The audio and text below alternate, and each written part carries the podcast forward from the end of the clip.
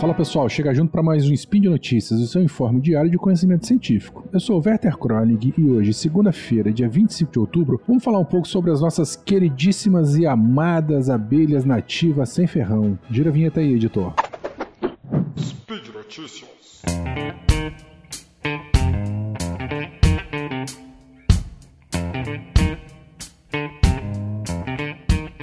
Bom, as abelhas melíponas, né, que chamamos popularmente de abelhas sem ferrão, abelhas nativas ou abelhas indígenas, são aquelas abelhas sociais que vivem em colônias e que se caracterizam por aproximadamente, por apresentar, perdão, o aparelho ferroador atrofiado, daí o nome abelha sem ferrão. Existe no mundo aproximadamente 400 espécies dessas abelhas e no Brasil aproximadamente 300 dessas. Então, a nossa riqueza de espécies de, de, dessas abelhas nativas ela é imensa, né?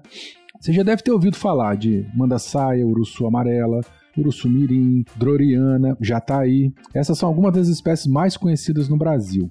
Elas são diferentes das abelhas apis, né, de onde vem o termo apicultura. As apis, então, são as tais abelhas com ferrão. E as apis, a, a, os, os, principais grupos, né, são dois, que são as abelhas africanas, que são as abelhas assassinas, que é as desgraças que saem ferroando todo mundo. Referência aí para o filme Meu Primeiro Amor, assistam lá e as europeias, que são apes também, só que elas são mansas, tá? E existe um terceiro grupo, que são, é, é, são espécies, espécies híbridas, né? Fizeram um cruzamento é, entre esses dois grupos, da europeia e africana, que foi produzido, então, de onde surgiu, perdão, as abelhas africanizadas.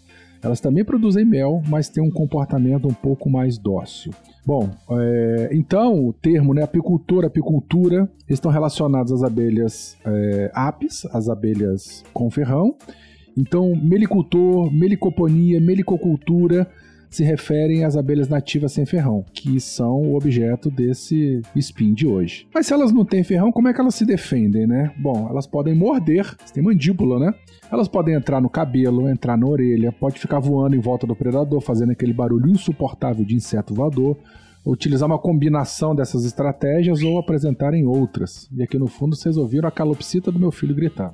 Pelo tamanho reduzido, e acreditem, né, muitas das espécies são minúsculas, elas são excelentes polinizadoras.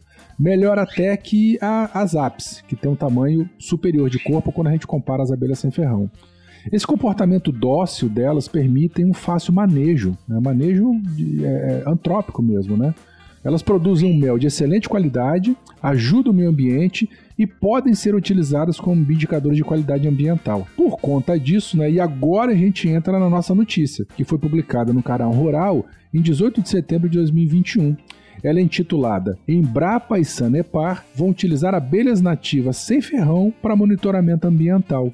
O projeto terá a participação de pequenos produtores ambientais e vai realizar também um inventário de espécies de abelhas sem ferrão presentes na região de estudo. A Companhia de Saneamento do Paraná, Sanepar, e a Embrapa Florestas, elas firmaram um convênio para desenvolver o projeto piloto de monitoramento de abelhas nativas sem ferrão em torno da barragem Piraquara 1. O projeto terá a participação de pequenos produtores rurais da região e vai realizar também um inventário de espécies de abelhas sem ferrão presentes nessa região.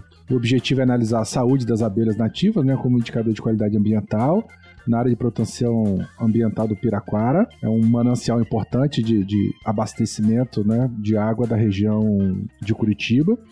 E também estimular os produtores locais a adotarem a meliponicultura como alternativa de renda e uma atividade ecologicamente adequada para a região. Esse convênio vai ser realizado até 2023. A Sanepar vai disponibilizar técnicos e dependências de, de Centro de Educação Ambiental de Mananciais. A Embrapa vai apresentar conhecimento técnico né, e coordenar pesquisas de campo, além de disponibilizar técnicos e material de, de laboratório e coleções para a realização das pesquisas. Serão instaladas várias caixas né, para captura de colmeias. Importante lembrar né, que essas abelhas elas fazem enxames naturais é, é, em determinadas épocas do ano, quando tem abundância de comida e excedente de habitantes nas colmeias, elas fazem o tal do enxameamento, né? Ah, eles produzem uma nova rainha, essa nova rainha sai, é fecundada e, e, e parte para colonizar novas áreas com é, é, vários indivíduos da colônia mãe. Essas abelhas elas se aproveitam então de, de troncos, buracos, às vezes uma lajota quebrada em casa, um, um tijolo de, de, de, de né? Às vezes elas fazem dentro do reboco da parede.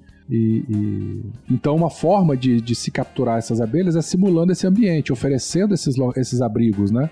No ambiente natural, para que na fase de enxameamento, o, o meliponicultor ele capture essas colônias. É, daí o Embrapa desenvolveu umas caixas muito interessantes, né? É, caixas de cultivo ou caixas de ou colmeia em caixa. Elas são compartimentalizadas. A colmeia especificamente fica embaixo depois tem uma área e áreas em cima que são os, as áreas de, os meliponários em que as abelhas depositam os, os favos de mel e favos de, de, de pólen.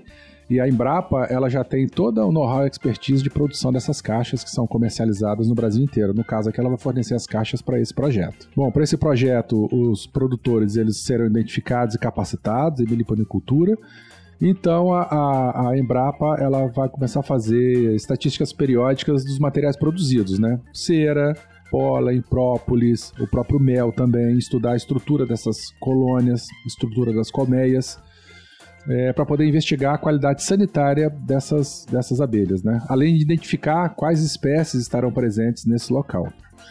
A expectativa é que esse projeto então contribua para a melhoria da qualidade de vida, da manutenção da proteção ambiental e é, já desenvolvido pelos produtores. Porque esse mel ele pode ser consumido, mas ele pode ser comercializado também. Ele tem alto valor agregado, né? é, um, é um mel de altíssima qualidade. Os subprodutos também são muito bons e consegue alcançar preços de mercado superiores ao mel produzido pelas espécies apis, né, que a gente comentou lá em cima.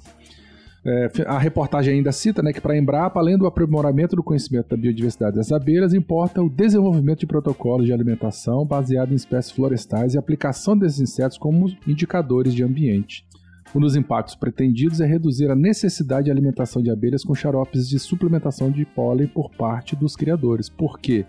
Principalmente no inverno, em época de baixa florada, tem que fazer a, a, a suplementação ou alimentação artificial dessas abelhas e isso pode ser um gargalo na produção comercial ao longo do tempo. Então, mais estudos sempre são necessários para entender como é que esses bichinhos bonitinhos e lindinhos funcionam. Ok, gente? Por hoje é isso. Um grande abraço, um doce abraço para vocês e a gente se vê no próximo Spin. Tchau!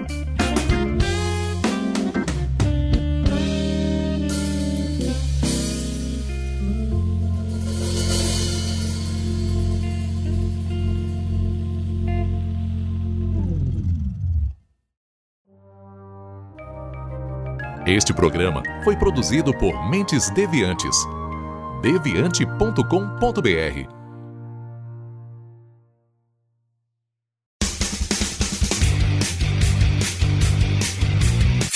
Cortes, edição de podcast.